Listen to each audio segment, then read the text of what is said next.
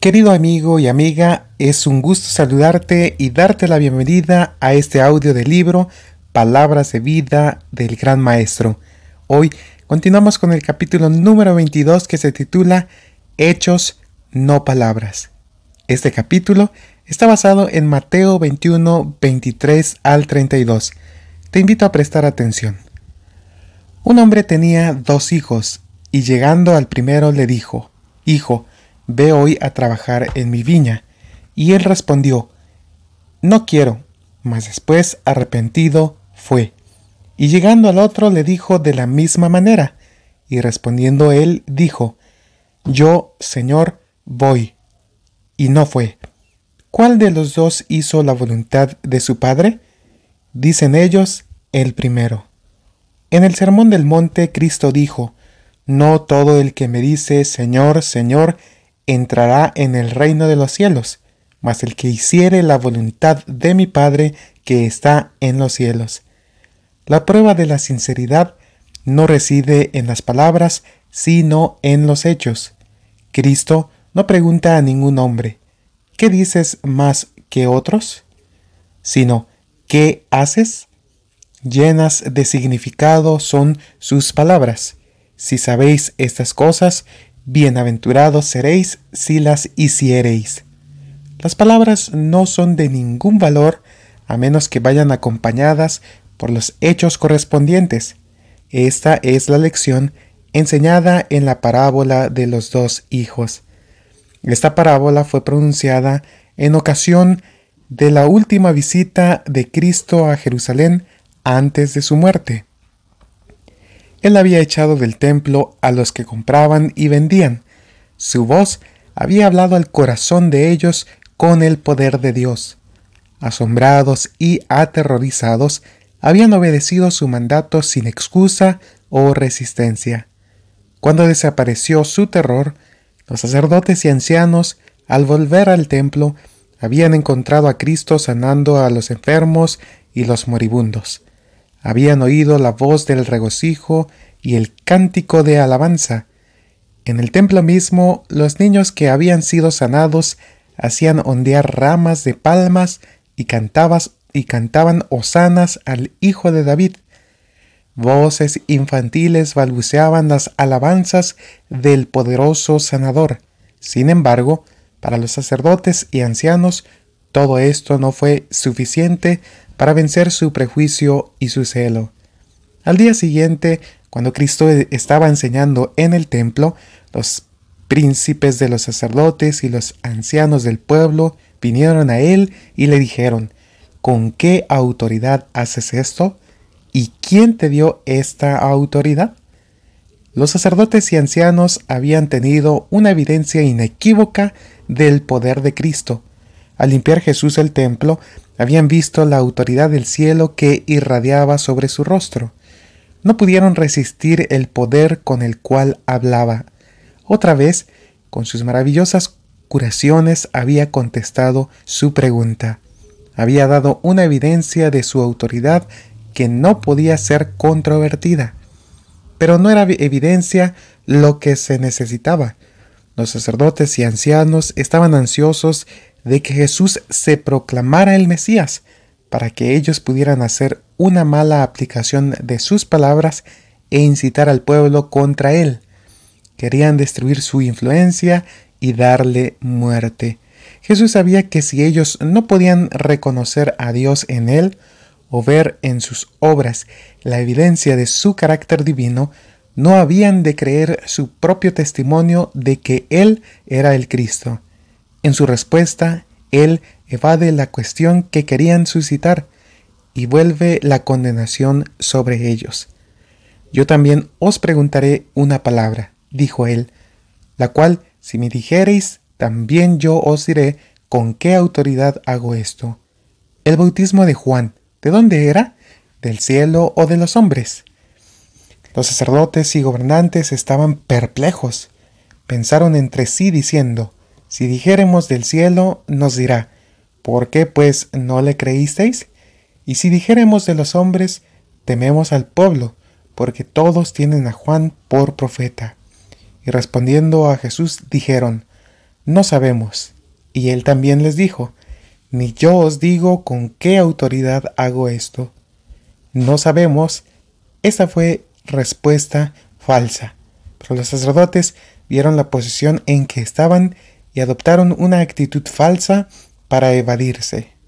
Juan el Bautista había venido dando testimonio de aquel cuya autoridad ellos estaban ahora poniendo en duda. Lo había señalado diciendo, He aquí el Cordero de Dios que quita el pecado del mundo. Lo había bautizado y después del bautismo, mientras Cristo oraba, se abrieron los cielos y el Espíritu de Dios en forma de paloma descansó sobre él mientras se oyó una voz del cielo que decía, Este es mi Hijo amado, en el cual tengo contentamiento. Recordando cómo Juan había repetido las profecías concernientes al Mesías, recordando la escena del bautismo de Jesús, los sacerdotes y gobernantes no se atrevieron a decir que el bautismo de Juan procedía del cielo. Si ellos hubiesen reconocido que Juan era profeta, como creían que lo era, ¿cómo hubieran podido negar su testimonio de que Jesús de Nazaret era el Hijo de Dios? Y no podían decir que el bautismo de Juan era de los hombres, debido al pueblo que creía que Juan era profeta. Por lo tanto dijeron, no sabemos. Entonces Cristo presentó la parábola del Padre y los dos hijos. Cuando el padre fue al primer hijo diciéndole, Hijo, ve hoy a trabajar en mi viña, el hijo le respondió prontamente, No quiero. Rehusó obedecer y se entregó a malos caminos y malas compañías, pero después se arrepintió y obedeció la orden. El padre fue al segundo con la misma orden, Hijo, ve hoy a trabajar en mi viña. La respuesta de este hijo fue, Yo, Señor, voy, pero no fue. En esta parábola, el Padre representa a Dios, la viña a la iglesia. Los dos hijos representan dos clases de personas. El hijo que rehusó obedecer la orden diciendo, no quiero, representaba a los que estaban viviendo en abierta transgresión, que no hacían profesión de piedad, que abiertamente rehusaban ponerse bajo el yugo de la restricción y la obediencia que impone la ley de Dios. Pero muchos de ellos después se arrepintieron y obedecieron al llamamiento de Dios. Cuando llegó a ellos el Evangelio en el mensaje de Juan el Bautista, arrepentíos que el reino de los cielos se ha acercado, se arrepintieron y confesaron sus pecados. El carácter de los fariseos quedó revelado en el Hijo que replicó, Yo, Señor, voy y no fue.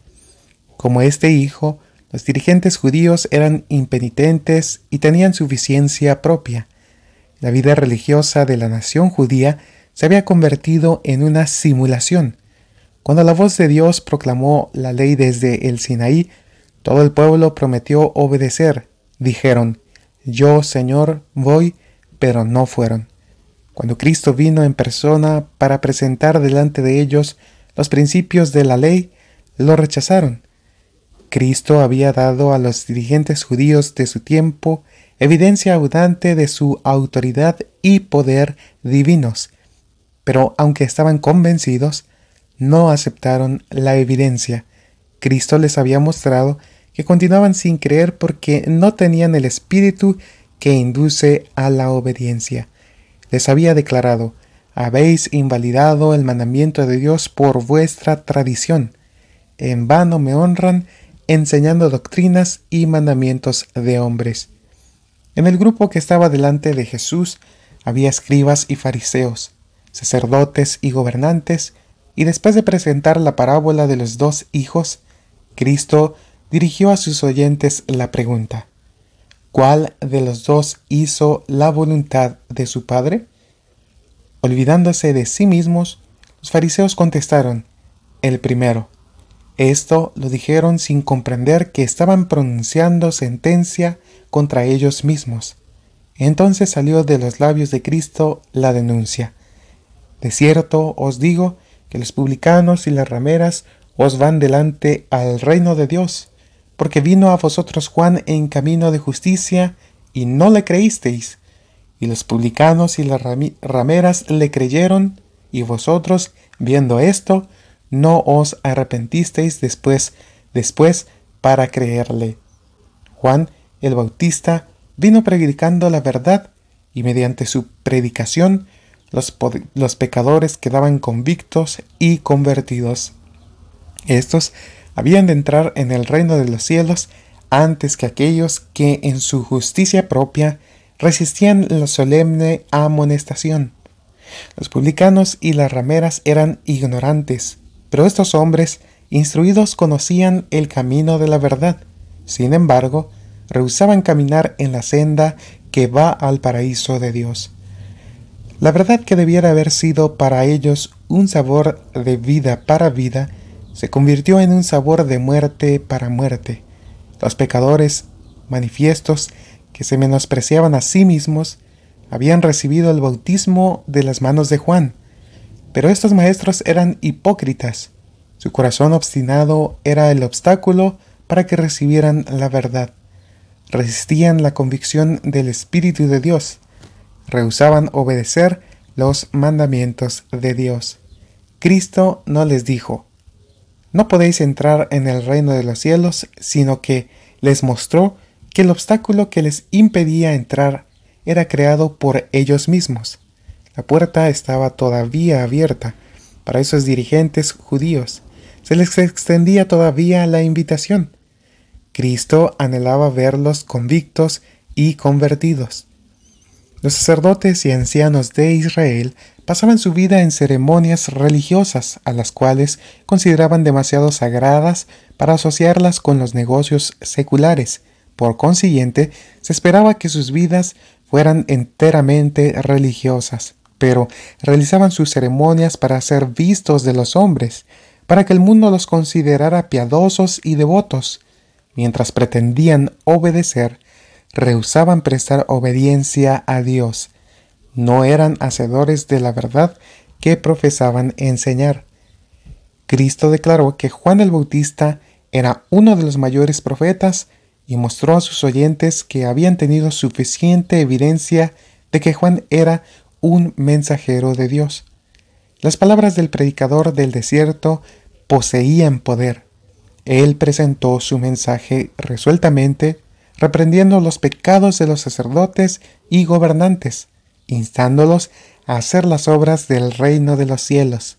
Les señaló su pecaminosa falta de consideración hacia la autoridad de su Padre al rehusar hacer la obra que les había sido asignada. No transigió con el pecado y muchos abandonaron su impiedad. Si lo que profesaban creer los dirigentes judíos hubiera sido genuino, habrían recibido el testimonio de Juan y aceptado a Jesús como el Mesías, pero ellos no mostraron los frutos del arrepentimiento y la justicia. Los mismos a quienes despreciaban iban antes que ellos al reino de Dios. En la parábola el hijo que afirmó Yo, Señor, voy, se presentó a sí mismo como fiel y obediente, pero el tiempo comprobó que su profesión no era sincera. Él no tenía verdadero amor por su Padre. Así los fariseos se jactaban de su santidad, pero cuando fueron probados se los halló faltos. Cuando les interesaba hacerlo, presentaban los requerimientos de la ley como muy exigentes, pero cuando ellos mismos se les exigía la obediencia mediante arteras sofisterías, despojaban de su fuerza los preceptos de Dios. Respecto a ellos, Cristo declaró, no hagáis conforme a sus obras porque dicen y no hacen. Ellos no tenían verdadero amor por Dios o el hombre. Dios los llamó a ser colaboradores suyos en la obra de bendecir al mundo, pero aunque profesaban aceptar el llamamiento, en la práctica rehusaban obedecerlo, confiaban en sí mismos y se jactaban de su piedad pero desafiaban los mandamientos de Dios. Rehusaban hacer la obra que Dios les había señalado y debido a sus transgresiones, el Señor estaba por divorciarse de la nación desobediente. La justicia propia no es verdadera justicia, y los que se adhieran a ella tendrán que sufrir las consecuencias de haberse atenido a un fatal engaño. Muchos pretenden hoy día obedecer los mandamientos de Dios, pero no tienen en sus corazones el amor de Dios que fluye hacia otros. Cristo los llama a unirse con Él en su obra por la salvación del mundo, pero ellos se contentan diciendo, Yo, Señor, voy, pero no van. No cooperan con los que están realizando el servicio de Dios. Son perezosos, como el hijo infiel, hacen a Dios promesas falsas, al encargarse del solemne pacto de la Iglesia, se han comprometido a recibir y obedecer la palabra de Dios, a entregarse al servicio de Dios, pero no lo hacen. Profesan ser hijos de Dios, pero en su vida y carácter niegan su relación con Él. No se rinden a la voluntad de Dios. Están viviendo una mentira. Aparentan cumplir la promesa de obedecer cuando ello no implica sacrificio pero cuando se requieren sacrificio y abnegación, cuando ven que han de alzar la cruz, se echan atrás. Así, la convicción del deber se esfuma y la transgresión de los mandamientos de Dios llega a ser un hábito. El oído puede oír la voz de Dios, pero las facultades espirituales perceptivas han desaparecido. El corazón está endurecido la conciencia cauterizada. ¿No pensáis que porque no manifestéis una decidida hostilidad hacia Cristo, le estáis sirviendo? De esa manera engañamos nuestras almas, al retener lo que Dios nos ha dado para usarlo en su servicio, ya sea tiempo o medios o cualquier otro de los dones que nos confirió, trabajamos contra Él. Satanás usa la descuidada y soñolienta indiferencia de los profesos cristianos para robustecer sus fuerzas y ganar almas para su bando. Muchos de los que piensan estar del lado de Cristo, aunque no hacen una obra real por Él, están, sin embargo, habilitando al enemigo para ganar terreno y obtener ventajas.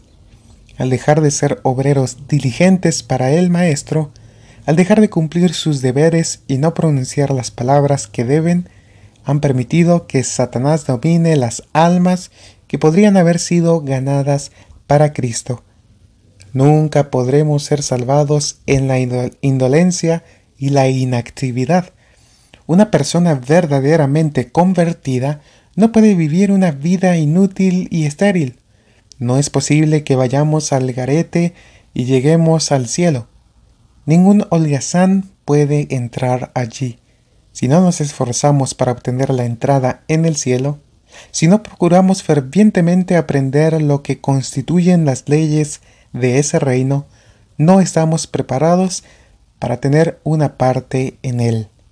Los que rehusan cooperar con Dios en la tierra, no cooperarían con Él en el cielo. No sería seguro llevarlos al cielo.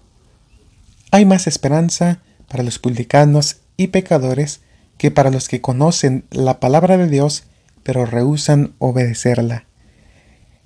El que se ve a sí mismo como pecador sin ningún manto que cubra su pecado, que sabe que está corrompiendo su alma, su cuerpo y su espíritu ante Dios, se alarma para no quedar eternamente separado del cielo y del reino de Dios comprende su condición enfermiza y busca salud del gran médico que dijo, al que a mí viene, no le echo fuera. A esas almas las puede usar el Señor como obreros en su viña. El hijo que durante un tiempo rehusó obedecer la orden de su padre no fue condenado por Cristo, ni tampoco alabado. Las personas representadas por el primer hijo que rehusó obedecer no merecen alabanza por tal actitud. Su franqueza no debe ser considerada como una virtud, santificada por la verdad y la santidad, ella los haría intrépidos testigos de Cristo, pero usada como lo es por el pecador, es insultante y desafiante, y se aproxima a la blasfemia. El hecho de que un hombre no sea hipócrita no amengua en absoluto su condición de pecador. Cuando las exhortaciones del Espíritu Santo llegan al corazón, nuestra única seguridad reside en responder a ellas sin demora. Cuando llega el llamamiento, ve hoy a trabajar en mi viña, no rechacéis la invitación. Si oyereis hoy su voz, no endurezcáis vuestros corazones. Es peligroso demorar la obediencia, quizá no oigamos otra vez la invitación. Y nadie se lisonjee pensando los pecados acariciados por un tiempo pueden ser fácilmente abandonados en alguna ocasión futura. Esto no es así. Cada pecado acariciado debilita el carácter y fortalece el hábito, y el resultado es una depravación física, mental y moral. Podéis arrepentiros del mal que habéis hecho y encaminar vuestros pies por senderos rectos, pero el amoldamiento de vuestra mente y vuestra familiaridad con el mal os harán difícil distinguir entre lo correcto y lo erróneo. Mediante los malos hábitos que hayáis formado, Satanás os asaltará repetidas veces. En la orden, ve a trabajar en mi viña, se presenta a cada alma una prueba de sinceridad. ¿Habrá hechos tanto como palabras? ¿Usará el que es llamado todo el conocimiento que tiene, trabajando fiel y desinteresadamente para el dueño de la viña? El apóstol Pedro nos instruye sobre el plan según el cual debemos trabajar. Gracia y paz os sea multiplicada, dice él, en el conocimiento de Dios y de nuestro Señor Jesús. Como todas las cosas que pertenecen a la vida y a la piedad nos sean dadas de su divina potencia por el conocimiento de aquel que nos ha llamado por su gloria y virtud, por las cuales nos son dadas preciosas y grandísimas promesas para que por ellas fueseis hechos participantes de la naturaleza divina, habiendo huido de la corrupción que está en el mundo por concupiscencia. Vosotros también, poniendo toda diligencia por esto mismo, mostrad en vuestra fe virtud, y en la virtud ciencia, y en la ciencia templanza, y en la templanza paciencia, y en la paciencia temor de Dios, y en el temor de Dios amor fraternal, y en el amor fraternal caridad. Si cultivas fielmente la viña de tu alma, Dios te está haciendo obrero juntamente con Él, y tendrás una obra que hacer no solo por ti mismo, sino por otros al representar a la iglesia por una viña, Cristo no enseña que hemos de limitar nuestras simpatías y trabajos a los nuestros. La viña del Señor ha de ser agrandada. Él desea que sea extendida a todas partes de la tierra. Cuando recibimos la instrucción y la gracia de Dios, debemos impartir a otros un conocimiento referente a la forma de cuidar de las preciosas plantas. Así podemos extender la viña del Señor. Dios está aguardando evidencias de nuestra fe, amor y paciencia. Él mira para ver si estamos usando cada ventaja espiritual con el objeto de llegar a ser obreros hábiles en su viña sobre la tierra, para que podamos entrar en el paraíso de Dios, aquel hogar edénico del cual fueron excluidos Adán y Eva por la transgresión. Dios mantiene hacia su pueblo la relación de un padre y nos pide como padre nuestro servicio fiel. Consideremos la vida de Cristo. Como cabeza de la humanidad, sirviendo a su Padre, es un ejemplo de lo que cada hijo debe y puede ser. La obediencia que Cristo rindió es la que Dios requiere de los seres humanos hoy día. Él sirvió a su Padre con amor, con buena voluntad y libertad. Me complazco en hacer tu voluntad, oh Dios mío, declara él, y tu ley está en medio de mi corazón. Cristo no consideró demasiado grande ningún sacrificio ni demasiado dura ninguna labor a fin de realizar la obra que él vino a hacer. A la edad de 12 años, ¿no sabíais que en los negocios de mi padre me conviene estar? Había oído el llamamiento y había emprendido la obra. Dijo él, mi comida es que haga la voluntad del que me envió y que acabe su obra. Así hemos de servir a Dios. Solamente le sirve el que actúa de acuerdo con la más elevada norma de obediencia. Todos los que quieran ser hijos e hijas de Dios deben demostrar que son colaboradores de Dios, de Cristo y de los ángeles celestiales. Esta es la prueba para cada alma. El Señor dice de los que le sirven fielmente, serán para mí especial tesoro en el día que yo tengo de hacer, y perdonarélos como el hombre que perdona a su hijo que le sirve. El gran propósito de Dios al llevar a cabo sus providencias es probar a los hombres, darles la oportunidad de desarrollar el carácter. Así, él prueba si son obedientes o desobedientes a sus mandamientos. Las buenas obras no compran el amor de Dios, pero revelan que poseemos ese amor. Si rendimos a Dios nuestra voluntad, no trabajaremos a fin de ganar el amor de Dios. Su amor como un don gratuito será recibido en el alma, y por amor a Él nos deleitaremos en obedecer sus mandamientos. Hay dos clases de personas en el mundo hoy día, y tan solo dos clases serán reconocidas en el juicio, la que viola la ley de Dios y la que la obedece.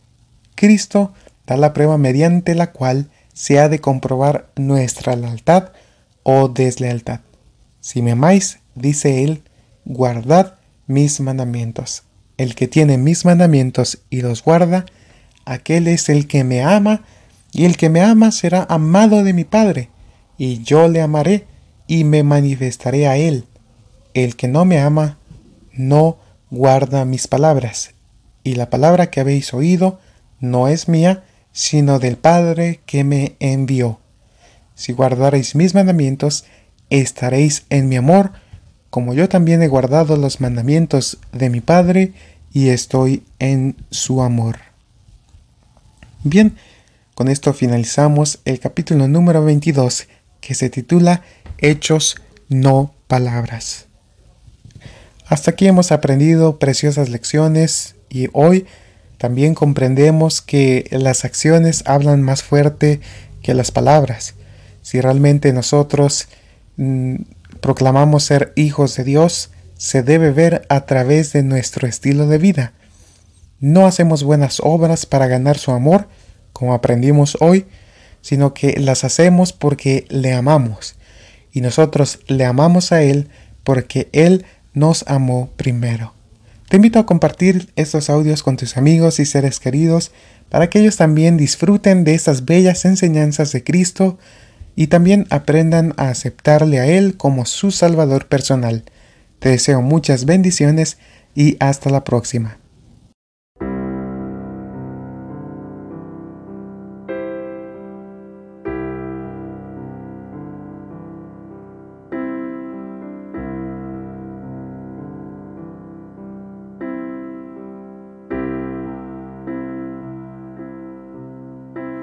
Los pies del maestro me senté. Su palabra mi alma sació. Ahora sé que he encontrado al deseado. Mi alma lo anhela solo a Él.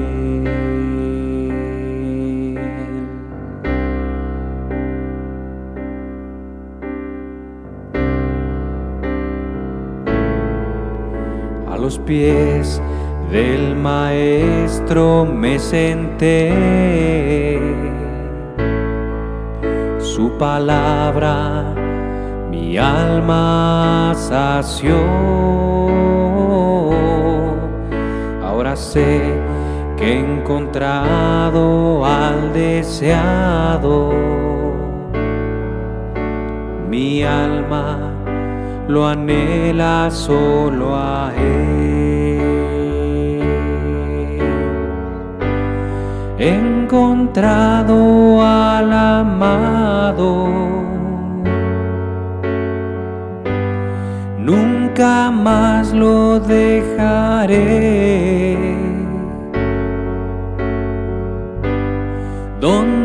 Vaya yo iré.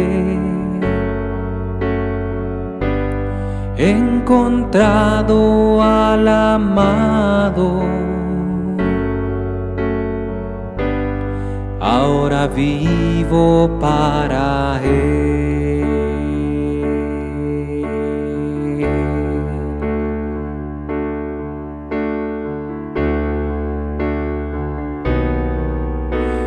Los pies del Maestro me senté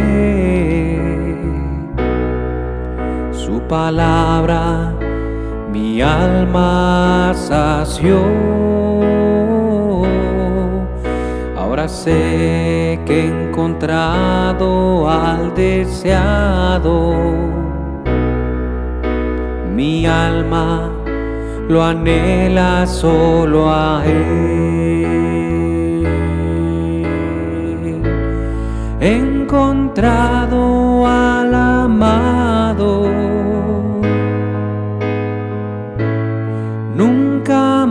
lo dejaré. Donde él vaya yo iré. encontrado al amado. Ahora vivo para él. ahora vivo para Él. Ahora vivo para Él. encontrado al amado.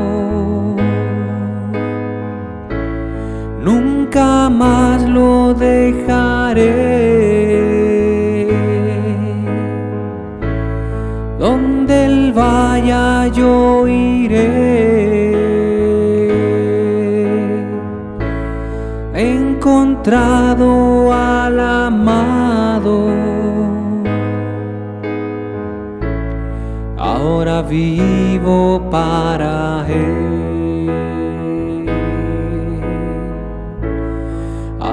Vivo para él.